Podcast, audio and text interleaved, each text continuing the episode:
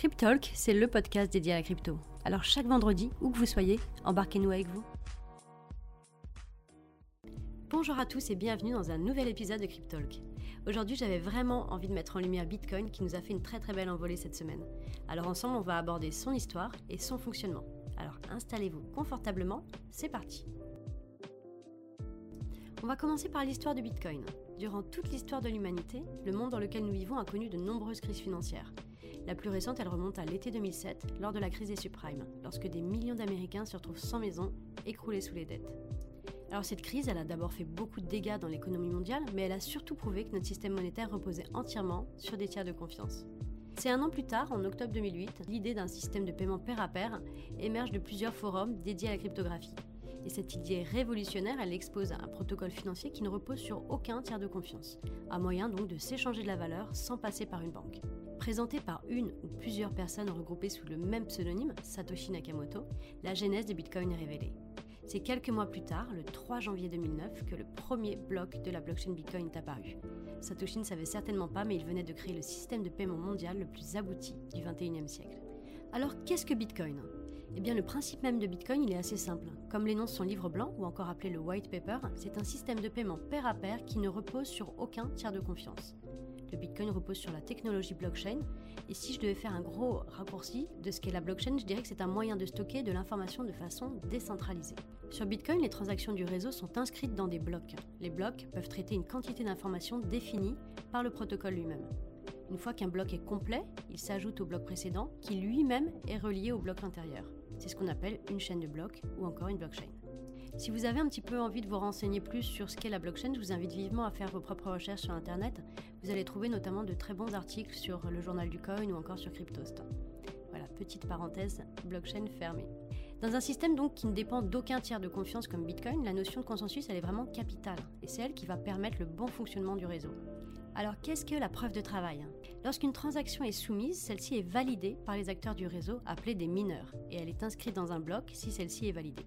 Les mineurs, exécutent des calculs informatiques depuis des ordinateurs afin de fournir de la puissance de calcul au réseau.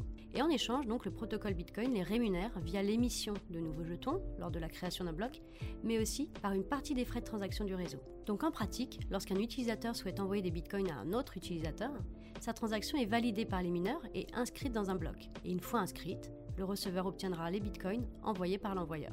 Les mineurs étant dispersés dans le monde entier, le réseau bitcoin est entièrement décentralisé. Il ne dépend pas que d'un seul utilisateur. On peut dire que tous les mineurs sont bitcoin.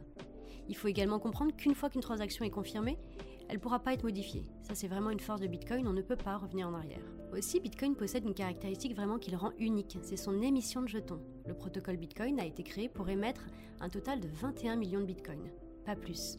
De nouveaux bitcoins sont créés toutes les 10 minutes environ à chaque bloc. Et cette émission, elle est divisée de moitié tous les 4 ans. C'est ce qu'on appelle le halving.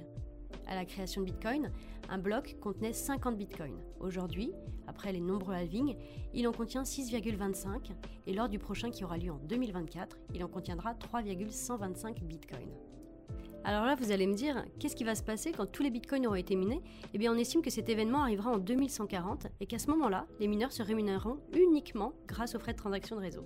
Satoshi Nakamoto a estimé que Bitcoin serait suffisamment gros pour générer assez de frais et inciter économiquement les mineurs à rester donc sur le réseau. Maintenant qu'on a vu comment fonctionnait le Bitcoin, on va passer aux applications. Le Bitcoin y présente de multiples applications et donc je vais vous en détailler trois. On va commencer par la première qui est l'utilisation en tant que réserve de valeur. Depuis sa création, le prix du Bitcoin ne cesse de croître. On en a encore la preuve aujourd'hui. Le 1er janvier 2021, un Bitcoin ça valait 29 000 dollars. Et aujourd'hui, à l'heure où j'enregistre le podcast, il en vaut environ 64 000.